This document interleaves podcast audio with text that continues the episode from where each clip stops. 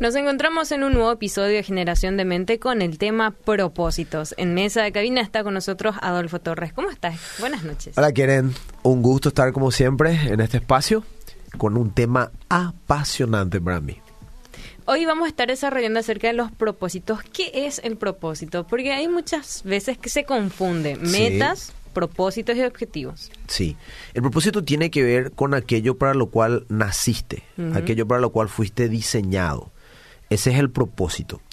Y hay veces que las circunstancias hacen que mucha gente crea que no hay propósito. Y hoy vamos a desglosar un poquitito ese tema, ¿verdad? Pero quiero empezar, quieren, con un versículo que algunos podcasts atrás usamos como lema, pero quiero utilizarlo para poder este colocarnos dentro de nuestro punto de hoy. Eh, vos tenés Biblia ahí para leer, ¿verdad? Tengo Biblia. Segunda de Corintios 5.15. Si tenés la versión de la NTV, genial. Y acá yo, mientras tanto, saludo a la gente que nos está saludando desde mi perfil de Instagram. 5.15. César Duarte, abrazos. 5.15, segunda de Corintios. ¿Qué dice? En la versión... NTV. NTV. ¿Qué dice mi querida Keren? Oh, no. ¿Qué pasó? ¿Tenés ahí la... o leo yo, si querés? Aquí, quiere- eh, o sea, para los que me están viendo acá, Keren está buscando en su Biblia online. ¿Tenés? Acá está. ¿Qué dice Keren? Él murió por todos para que los que reciben la nueva vida de Cristo ya no vivan más para sí mismos, más bien vivirán para Cristo, quien murió y resucitó por ellos. Y acá viene un secreto grande. Para que yo pueda descubrir mi propósito, para que yo estoy aquí en la tierra, yo tengo que entender que tengo que dejar, tengo que dejar de vivir a mi manera y vivir ya no para mí, sino para Dios. Cuando yo acepto al Señor en mi corazón, cuando yo le entrego mi corazón a Él y le digo, quiero que seas el Señor, el dueño de mi vida, mi Señor y Salvador, lo que yo estoy haciendo es entregarle absolutamente toda mi vida y renunciar a mi vida pasada. ¿Cómo era mi vida pasada? Yo controlaba mi vida, yo dirigía mi vida. Yo hacía con mi vida lo que yo quería en muchos sentidos y en muchas formas. Eh, pero ahora que yo le entregué mi corazón al Señor, lo primero que yo tengo que entender es que ya mi vida no me pertenece a mí, sino le pertenece a Él. Cuando yo le entrego mi vida a Él realmente y ya le digo, Señor, toma el control de mi vida y hace con ella la que quiera, es cuando el propósito original de Dios se puede empezar a activar en mí. Mientras Dios cuida su propósito, eh, nosotros, no sé mi caso, yo no nací en un hogar cristiano y yo le conocí al Señor a los 15 años, llego a la iglesia, pero siempre digo que me convertí a los 18 y en todo ese tiempo cometí errores, pero como Dios tenía un propósito conmigo, o sea, todos nacimos con un propósito, Él me fue cuidando sin que yo sepa en muchas cosas, que yo no me daba cuenta hasta que realmente yo le entregué mi corazón y empiezo a vivir dentro de lo que él, él, él tenía preparado para mí, el diseño que Dios tenía preparado para mí. Y ahí yo me doy cuenta de que hay muchas cosas que a mí me tenían que haber literalmente liquidado en mi pasado y que Dios me fue cuidando a mí para que yo tenga la oportunidad un día de, entregándole mi corazón a Él, activarse el propósito original de Dios en mi vida. Hay un diseño de Dios para mí. Y quiero que leamos un versículo que está en el Salmos 139, versículo 16. Si tenés la versión ahí de la NTV de vuelta, genial. Salmo 139, 16. Quiero que se acuerden de esa palabra, diseño. Elías tiene un diseño original de Dios. Keren tiene un diseño original de Dios. Adolfo tiene un diseño original de Dios. Solamente se activa cuando yo le entrego mi corazón al Señor y eh, empiezo a caminar dentro de esa voluntad. ¿Y cómo camino dentro de esa voluntad? Dice mucha gente. La Biblia es aquella guía que vos tenés que eh, eh, decidir tener en tu vida y transitar sobre lo que Dios te enseña allí para caminar dentro de sus propósitos. ¿Qué dice Quieren Salmo 139, 16? Me viste antes de que naciera. Cada día de mi vida estaba registrado en tu libro. Cada momento fue diseñado antes de que un solo día pasara. Me encanta. ¿Qué dice? Todos mis días estaban diseñando. ¿Y después qué dice? Antes de que un solo día pasara. O sea, el Señor tenía un diseño ya para Elías, Keren, para vos que nos estás escuchando, viendo, para mí. Y no había pasado ni un solo de tu- día de tu vida todavía. Ni siquiera habías nacido, pero ya había un diseño original de Dios para tu vida. Y yo sé que muchos están pensando, eh, eh, ah, entonces quiere decir que lo que yo pasé o tan feo fue diseño de Dios. No, vamos a llegar a ese punto. Otro, otro pasaje de la Biblia, Isaías capítulo 46, versículo 10. Acuérdense lo que acabamos de leer en Salmo 139, 16 dice que todos tus días estaban diseñando, aunque ninguno de ellos todavía había comenzado o acontecido. Esto lo dijo David. Él escribe este salmo y dice, mi embrión, vieron tus ojos. O sea, está hablando del momento de, de, tu nacimiento, el momento donde Dios estaba diseñándote antes de darte aliento de vida y nacer en esta tierra. ¿Qué dice quieren Isaías 46.10? 46.10. Dice, solo yo puedo predecir el futuro antes que suceda. Todos mis planes se cumplirán porque yo hago todo lo que deseo. Me encanta que dice, solamente yo puedo predecir el futuro antes que suceda. Antes que suceda. La, la versión de la reina, la, la NBI, perdón, dice, yo anuncio el fin desde el principio, desde los tiempos antiguos lo que estaba por venir. Yo digo, mi propósito se cumplirá, aparece la palabra propósito, y haré todo lo que yo quiera. Y fíjate en esto, eh, quieren que ya puedes leer para que veas que no estoy mintiendo. ¿Dice así o no dice así? Dice, yo anuncio el fin desde el principio, desde los tiempos antiguos, lo que está por venir. Yo digo, mi propósito se cumplirá y haré todo lo que... Fíjense qué increíble. David tiene una revelación de Dios y David dice, eh, vos estabas formándome a mí en el vientre de mi madre y hiciste un diseño y ese diseño ya había sido terminado, aunque yo no había vivido todavía un solo día de mi vida. O sea, no había nacido todavía David, no había nacido todavía Keren, Elías, Adolfo, y había ya un diseño terminado de Dios. Y este capítulo de Isaías, este capítulo 46, versículo 10, lo reafirma, porque dice, yo anuncio el fin desde el principio. ¿El fin de quién? Tuyo y mío. El diseño original de Dios. Él dice, yo anuncio el fin desde el principio, desde los tiempos antiguos, lo que está por venir. Y dice, yo digo, mi propósito se cumplirá. Mi propósito se cumplirá. Esa es la palabra que yo te quiero dejar hoy. Mi propósito, dice el Señor, se va a cumplir sobre tu vida. Si entendemos esto que estamos hablando hoy. Pregunta, ¿cómo alguien puede anunciar el fin desde el principio si primero no estuvo en el fin? Eso es algo muy apasionante. Yo no te puedo contar lo que va a pasar en el futuro si yo primero no estuve en el futuro. Es simpático porque nosotros vemos películas, bueno, ya viejas, pero que hoy se están rememorando, como por ejemplo Volver al Futuro, con el de Lorian y compañía, ¿verdad? Que ellos podían viajar al futuro y después volver a su propio tiempo eh, y conocer lo que pasaba en el futuro. Bueno, nosotros no tenemos el de Lorian, pero el Señor es sin tiempo, Él es infinito, eterno, no, no se mueve en 24 horas horarias, Él siempre eh, vive en presente. El futuro para el Señor ya es presente, por ejemplo, porque Él siempre es. Entonces, el Señor se movió en el tiempo, o sea, lo que la Biblia enseña es esto.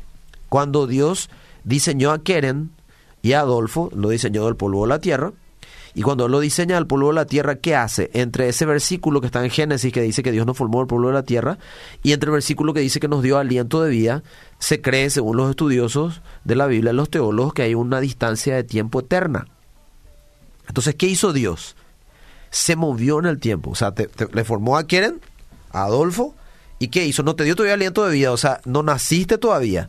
Pero ¿qué hizo Dios? Se movió en el tiempo y escribió tu historia, te diseñó, diseñó tu historia, dónde ibas a nacer, quiénes van a ser tus padres, ¿verdad? Eh, los talentos, las capacidades que ibas a tener, las cualidades, los dones, cuántos años ibas a vivir, eh, o el Señor te iba a venir a buscar antes que vos mueras. Él puso punto final en tu historia, volvió en el tiempo y te dio aliento de vida. Y ahí nació Keren y nació Adolfo. Por eso David dice, todos mis días se estaban diseñando, aunque yo no había vivido todavía uno solo de ellos. Ahora, cuando uno lee esto hasta aquí, o piensa esto hasta aquí, mucha gente dice, ah, entonces Dios diseñó que a mí me quiera abortar mi mamá antes que yo nazca. Eh, Dios diseñó que mi papá se vaya de la casa y yo nunca la haya conocido a mi papá.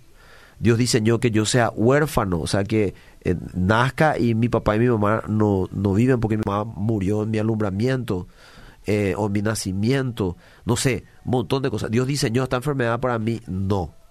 Acá hay una gran realidad, nosotros vivimos en un mundo físico, pero hay una realidad espiritual sobre nosotros. Y así como existe Dios, existe Satanás, que nosotros sabemos la historia, era un ángel que Dios creó, un ángel muy poderoso, pero que se rebeló contra Dios. Eh, muchos dicen así que Dios, entonces Dios creó el mal. No, Dios no creó el mal. Dios, una de las cosas que yo más, admiro y me impresiona de Dios es que a todo lo que Él creó, en este caso los ángeles y también nosotros, Él le dio libre albedrío. O sea, él, él, nos podría haber creado como un robot para que hagamos todo absolutamente lo que Él dice, pero no. Él te diseñó con capacidad de decidir por vos mismo, porque Él quiere que decidas si quieres seguirle a Él, si quieres amarle a Él o no. Y eso es para mí algo demasiado grande, porque imagínense qué bueno es Dios, que Él no te va a obligar a amarle, que Él no te va a obligar a caminar dentro de sus propósitos. Pero Satanás conoce cómo trabaja Dios y Él sabe que Dios eh, antes de empezar algo, primero lo termina. O sea, termina tu diseño, termina tu historia, termina tu propósito y después hace que nazcas. Entonces, ¿qué hace Satanás? Él crea circunstancias porque vos y yo no conocemos a Dios y en la ignorancia que tenemos de Dios, Él crea circunstancias justamente para que vos y yo creamos que Él no existe.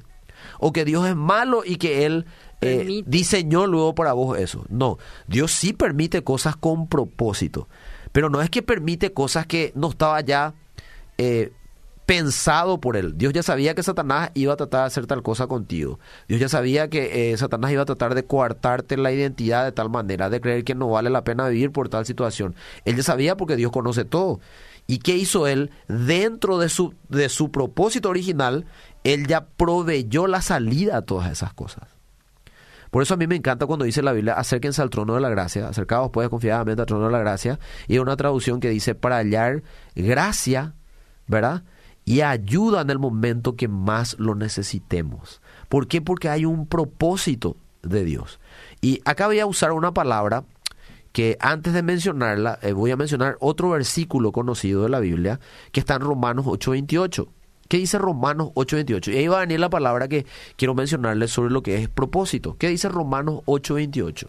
Y sabemos que los que creen en Dios, todas las cosas le ayudan a bien conforme a sus propósitos son llamados. Bueno, la, la versión que nosotros más conocemos, la Reina Valera, es la que dice, y a los que amamos a Dios, todas las cosas nos ayudan a bien. Esto es a los que conforme a su propósito fuimos llamados. Y acá aparece algo interesante, a los que amamos a Dios, todas las cosas nos ayudan a bien. ¿Quién estaba escribiendo esto? Pablo, por revelación del Espíritu Santo. Y él agrega algo poderosísimo. Esto es, o sea, esta verdad de que a los que amamos a Dios, todas las cosas van a ayudar finalmente a bien.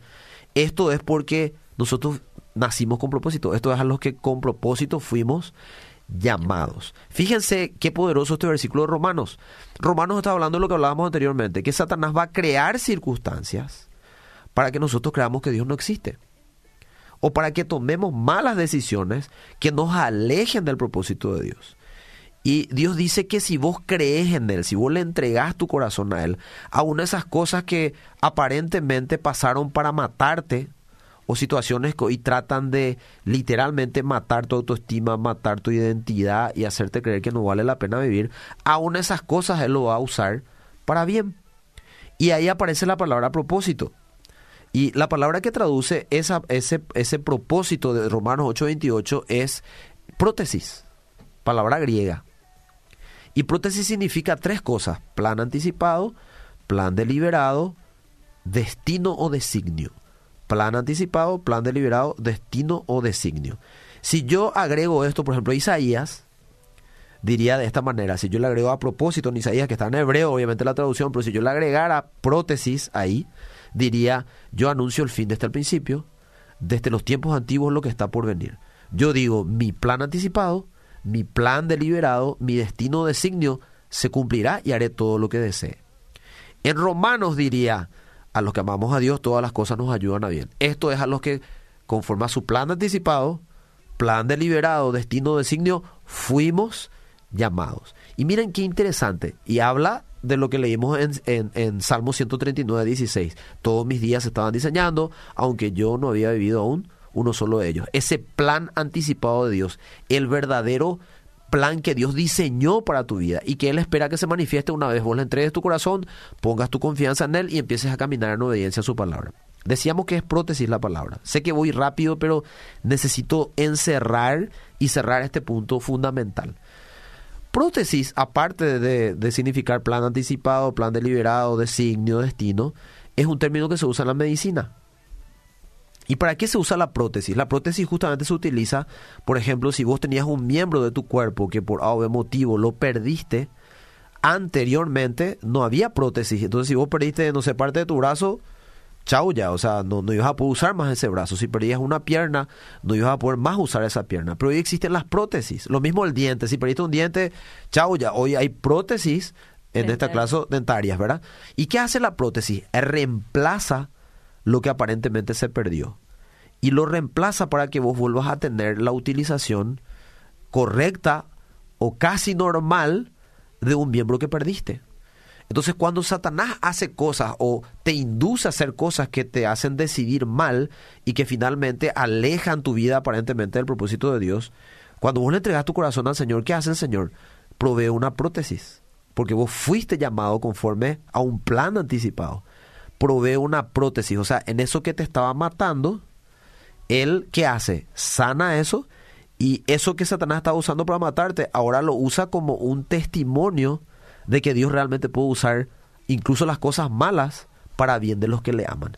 Y por ejemplo a nosotros, aquellos que comunicamos la palabra de Dios, ¿qué es lo que nos autoriza? ¿Que sabemos demasiado?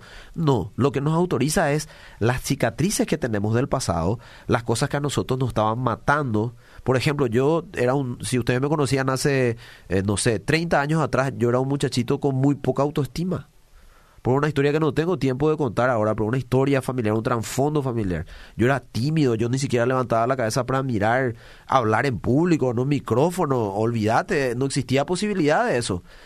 Eh, yo tenía heridas que a mí me habían marcado. Yo creía que no iba a haber un mejor futuro para mí por una situación familiar. Eh, muchas cosas que me pasaron a la cabeza. Pero cuando yo le entregué mi corazón al Señor y yo me animé a creerle, y empecé a conocerla, Señor, en, en, intimidad y a conocerla a través de su palabra, yo empecé a conocer lo que Dios decía de mí. De quién tenía que ser yo. O sea, cómo y cómo y para qué Él me creó originalmente. Eh, que no hay nada imposible para los que creen en Él. Que Él me llenó a mí de, de, de talentos, de dones, de cualidades. También había leído Romanos 8:28, que a los que amamos a Dios todas las cosas nos ayudan a bien. Él me dijo, eso que te mataba, yo lo voy a usar para bien ahora. Y de hecho, originalmente cuando yo empiezo a desarrollar el propósito de Dios sobre mi vida, porque ya lo entendí, yo empecé a trabajar con la identidad. O sea, contaba lo que a mí me pasó para que gente se identificara con lo que a mí me pasó, ya que ellos lo estaban pasando, y ayudarles a entender cómo pueden salir de ahí, mostrarles el proceso de Dios sobre mi vida. Entonces, ¿qué hace Dios en, en mientras yo entiendo que hay un propósito y aunque no vea ese propósito, camino dentro de la voluntad de Dios en obediencia a su palabra, me procesa. Y en ese proceso me va ayudando a entender cuál es el propósito de eso que yo pasé. Incluso eso malo que fue mi error por mala decisión.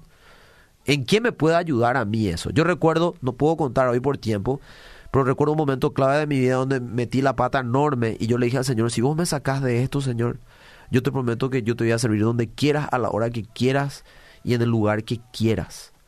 Pero por favor, librame de esto. Y el Señor hizo un milagro. Y yo le prometí algo al Señor. ¿Verdad? Entonces desde ese día yo ya no vivo para mí, vivo para Él, porque yo le prometí eso. Y eso que a mí me iba a matar esa noche es lo que Él usó para sanar a mucha gente después, que pasó por lo mismo, no sabía cómo salir de ahí, pero que yo sí sabía porque yo estuve ahí. Y podía decirle cuál fue mi proceso para salir de ahí. Y si estaba dispuesto a pasar por el mismo proceso para que Dios le lleve al lugar que tenía para él.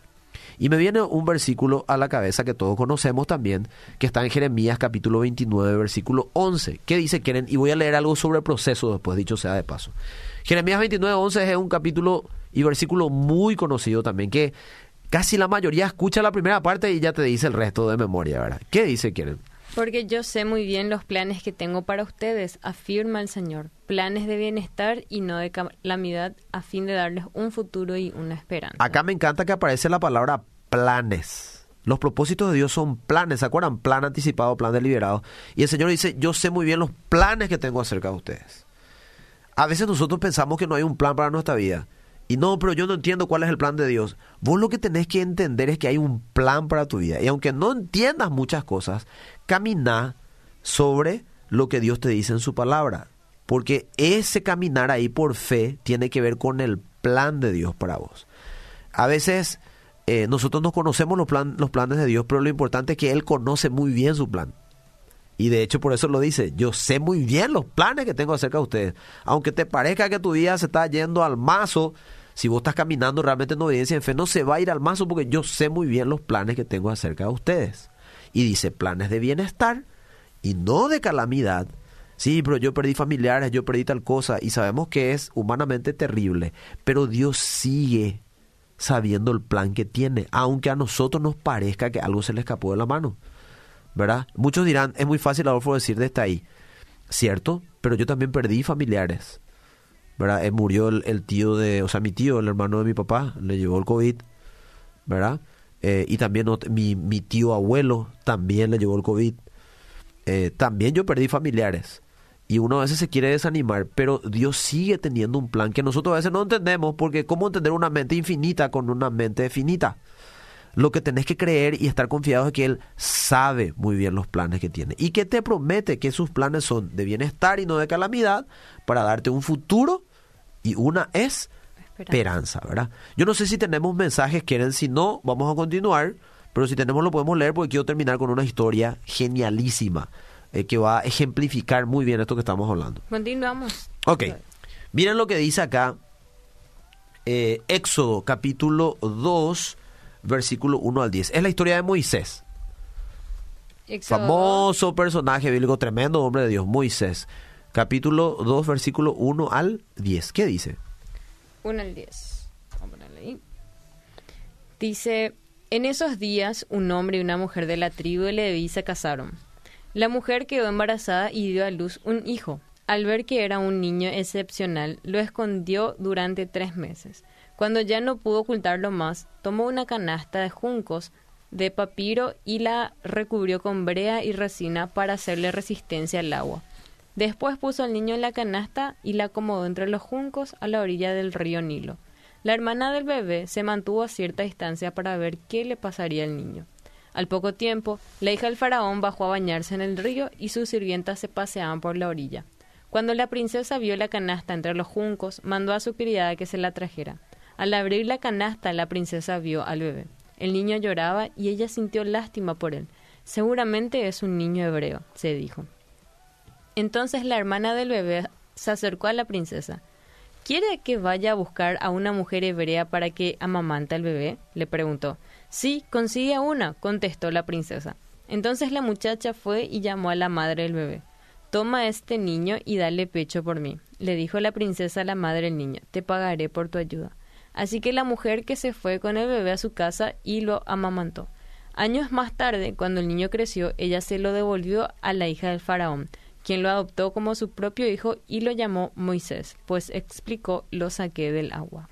Fíjense esta historia.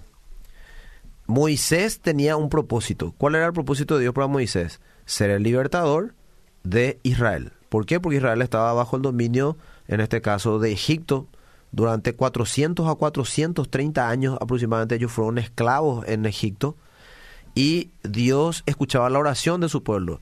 Él tenía que levantar un libertador y escogió con propósito a Moisés. Ahora, ¿qué pasa? Moisés nace, él es bebé, todo aquello, pero por una situación que lo puedes leer en la Biblia después, el faraón da una orden de que maten a todos los primogénitos. ¿Verdad? La lógica es que el faraón eh, por lo visto sabía mejor incluso que los hebreos que había propósito con la vida de cada uno de ellos y dijo, bueno, eh, vamos a solucionar este tema que ellos no se nos rebelen y vamos a matar a todos los primogénitos, que no se levanten luego nadie que le quiera seguir la gente. ¿Y qué hace Dios? La familia de Moisés se da cuenta de esto y dice que cuando llegó el momento que ya no podían esconderle a él, ¿qué hacen? Le meten en lo que nosotros conocemos hoy como un Moisés, ¿verdad? En una canasta y le ponen en el río y ¿qué pasa? Le esconden detrás de unos juncos y ponen ahí. ¿Cuál era la esperanza de ellos? Que alguien, eh, o sea, que no le encuentren ni le maten y que si alguien le encuentre, le, le cuide, no muera el niño. Ellos tenían fe en que Dios podía hacer un milagro. Entonces, ¿qué dice la historia? Le pusieron en la canasta, detrás de unos juncos, eh, y justo, qué casualidad, para que aquellos que creen en las casualidades, oh, casualidad, no existen las casualidades cuando hay propósito con tu vida. Y todos tenemos propósitos. El propósito no es exclusivo de alguien. Todos nacimos con propósitos. Nuestros días se estaban diseñando antes de que nosotros vivamos un solo día. Dios lo estaba diseñando. Él sabe bien los planes con los que te creó. Moisés también. Entonces, ¿qué pasa? Dice que la hija del faraón entra a bañarse en el, en el río. Y bueno, estaba bañándose ahí con sus criadas y bla, bla, bla, que siempre la acompañaban. Y escuchan el llanto de un bebé. ¿Quién era? Moisés. ¿Y qué hace? le pide que vean que era ese llanto y encuentran al bebé ahí en la canasta, piden que le traiga. Al ver al bebé ya se enamora ella del bebé, qué casualidad, ¿verdad? Y dice, le vamos a cuidar nosotros. No dice, le vamos a matar porque es primogénito de alguno de Israel. ¿Y cómo si era una egipcia? La Dios, hija del la faraón. hija del faraón encima, Dios cuida su propósito. Por eso hay muchas cosas que pasó en tu pasado que vos no entendés cómo no terminó mal como tenía que terminar. Finalmente Dios te cuidó otra vez. Tenía que ser más grande lo que te pasó y al final más ganada fue lo que te pasó. ¿Y qué hace? Eh, le traen al bebé para cuidarlo y de hecho ella la, la toma como su hijo y le crían con, ¿cómo se llama? La mejor educación de la época. Eh, por eso Moisés después fue un príncipe. Pero fíjate qué casualidad esta. Para los que creen en las casualidades. No se le ocurre mejor idea para criarle que dicen busquen a una hebrea para que le pueda amamantar. Porque sabían que era Hebreo. hebreo. ¿Y a quién se van a pedirle que le cuida a Moisés y le amamante? A su propia mamá. Qué casualidad que a su propia mamá le escogen para que la amamante a su propio hijo. Y encima dice que le pagan por hacer eso. Porque así dice, leímos que le, le, le dijo, "Ahora tenga una brea que la amamante y páguenle por hacer eso. Fíjense cómo es Dios cuando cuida su propósito. Y Él cuida el propósito tuyo y el de cada uno de nosotros. ¿Qué hizo el Señor? Primero, no le mataron a Moisés. Segundo, ocurrió el milagro. ¿Qué pasa? La propia hija del faraón parece una burla. O sea, el faraón le quería matar y la propia hija del faraón le estaba cuidando que iba a ser el libertador de Israel, de Israel. Y encima le eligen a su mamá, a su propia mamá, para que le críe y le pagan otra vez para criarle. Impresionante. Y dice que cuando ella ya le destetó, ya estaba en una edad donde no tomaba más leche, le entrega a la hija del faraón. Y finalmente él pasa a ser un príncipe de Egipto y después pasa toda la historia que ya sabemos, ¿verdad? Que él, como tenía algo dentro de él, innato el propósito de Dios, él ve que se están, le están maltratando a un hebreo y eh, se va a tratar de, de justicia. hacer justicia como libertador, que era él ya, nació con ese ADN, porque ese era el plan de Dios, que le mata a un egipcio. O sea, se apresuró a los tiempos de Dios. Por eso es lo que el Señor dice, yo tengo un propósito para vos, no te vayas a apurar, caminar sobre lo que yo te digo. Y bueno, Dios le tuvo que procesar a Moisés 40 años más, pues cuando eso tenía 40, cuando le mató al egipcio, y Dios le procesó, a ella Moisés entendió que tenía un propósito, le costó, pues ¿se acuerdan cuando le aparece Dios a Moisés en la zarza? ¿Verdad? ¿Seré yo, Señor? Era más o menos la respuesta de Moisés cuando le dijo, "Ah, ve con esta mano poderosa tuya y liberta a mi pueblo, ¿verdad? Hablando de su mano, la mano de Dios.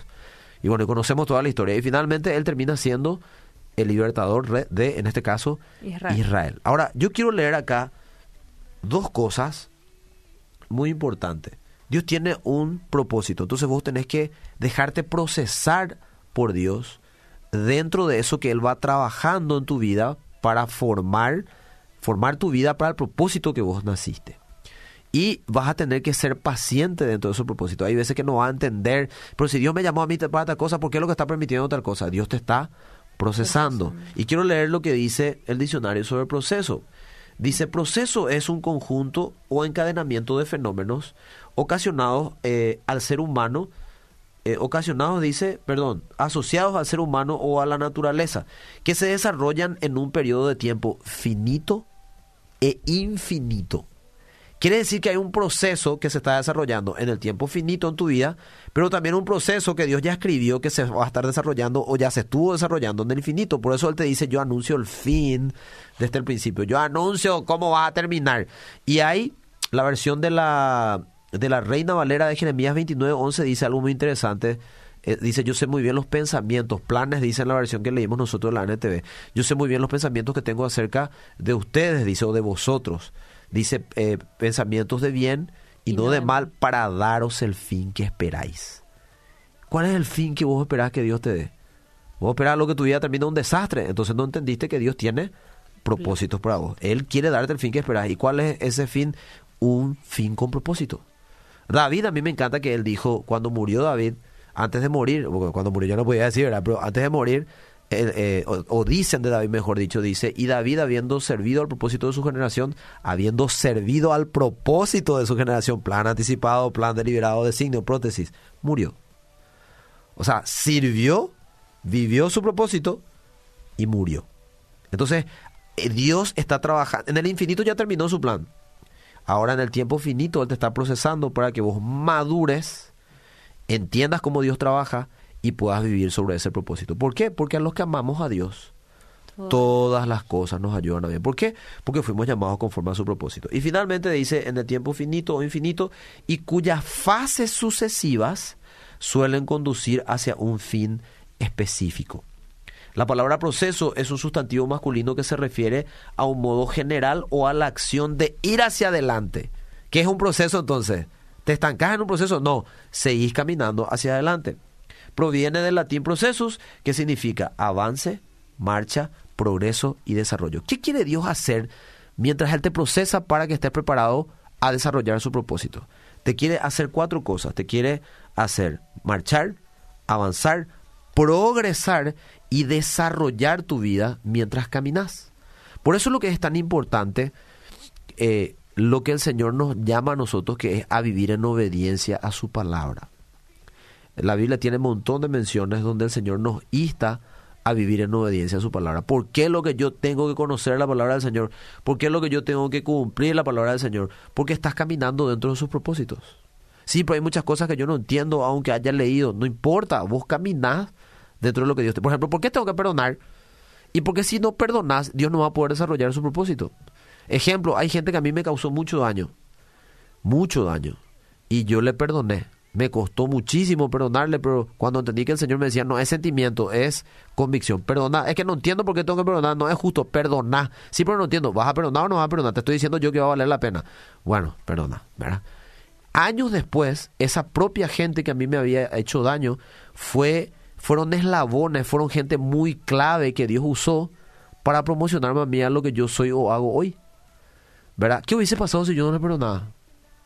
Años después, no iban a ser la, el eslabón de Dios o como un tobogán o una plataforma que me iba a impulsar dentro del propósito de Dios que ya fue diseñado antes de tiempo, ¿verdad? Hay un ejemplo, hay una persona que me hizo mucho daño, eh, prácticamente quiso que me quiten a mí el ambiente musical dentro de lo que es la iglesia, no vale la pena entrar en detalles, y el Señor me dijo que le perdone, bueno, yo le perdoné. Años después, ese hombre fue la persona que Dios usó para que a mí me conozcan en muchos lugares. Él decía, invítenle a Adolfo. Adolfo tiene algo de Dios realmente. Ta, ta, ta. ¿Qué hubiese pasado si yo no le perdonaba? Entonces, dentro del propósito de Dios, Él te dice, perdona. ¿Y por qué es lo que tengo que perdonar? Vos tenés que perdonar más porque hay un plan que está siendo desarrollado en tu vida y que perdonar es parte de ese plan. Pero no entiendo. No hace falta que vos entiendas. Dios ya te dijo que Él sabe bien el plan que tiene sobre tu vida. Si Él sabe bien, vos tenés que estar tranquilo y hacer nomás lo que Dios te dice. Porque en ese proceso él te va a llevar a lo que vos fuiste diseñado originalmente para hacer. Entonces, para terminar, mi querida Keren, quiero leer este versículo eh, que a mí me encanta, me fascina, y te lo voy a pedir que lo leas vos. Está en 2 de Pedro, capítulo 3, versículo 8 al 9. Vamos a leer la versión de la NTV que venimos leyendo luego. ¿Qué dice? Sin embargo, queridos amigos, hay algo que no deben olvidar para el Señor, un día es como mil años y mil años son como un día. En realidad, no es que el Señor sea lento para cumplir su promesa, como algunos piensan. Al contrario, es paciente por amor a ustedes. Hasta ahí. Es paciente por amor a nosotros. Ustedes. ¿Y qué dice acá? Es que es una pérdida de tiempo a veces caminar en fe y tal cosa. Mira todo lo que ya me pasó a mí. Eh, y parece que no pasa nada. Perdí mucho tiempo, te dicen algunos. Dios dice que para él un día es como mil, años y mil años como un día. ¿Qué significa eso? Que para, para lo que para vos fue una pérdida de tiempo, porque para vos fueron como mil años de al pepe ser obediente a la palabra. Dios dice que eso que para vos fue mil años, para él es como un día. Y en un día Dios puede hacer que todo lo que para vos no pasó en mil años, Él puede hacer que pase.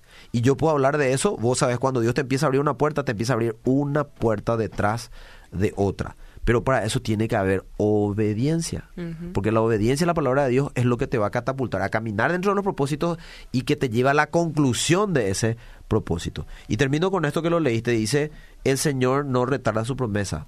Porque es lo que el Señor me prometió y no pasa esta cosa. Él no está retardando la promesa. Pasa que sus tiempos no son tus tiempos. ¿Verdad? Y Él dice, el Señor no retarda su promesa según algunos lo tienen por tardanza. Y dice, sino que es paciente para con nosotros. Es paciente para que entiendas que naciste con propósito. Y quiere que eh, realmente le entregues tu corazón a Él, que dejes de vivir para vos, porque mientras vos vivas para vos, el propósito de Dios no se activa para tu vida. Pero cuando vos realmente te rindas y le digas, Señor, te entrego todo mi corazón, ¡pum! Se activa el propósito de Dios sobre tu vida. ¿Y qué va a pasar? Él te va a tener la paciencia necesaria hasta que vos entiendas, ah, no era una casualidad lo que a mí me pasó, todo tenía un propósito. Así que Señor, yo camino en obediencia a tu palabra. Y eso te va a llevar a alcanzar lo que naciste o aquello para lo cual vos naciste originalmente. Termino con esto. Me encanta este pensamiento y te lo dejo. Dice que Dios, como Él anuncia el fin desde el principio, porque ya estuvo en el fin y ya sabe cómo termina tu historia, pues Él la diseñó. Dice que el Señor siempre esconde el final de algo en el principio.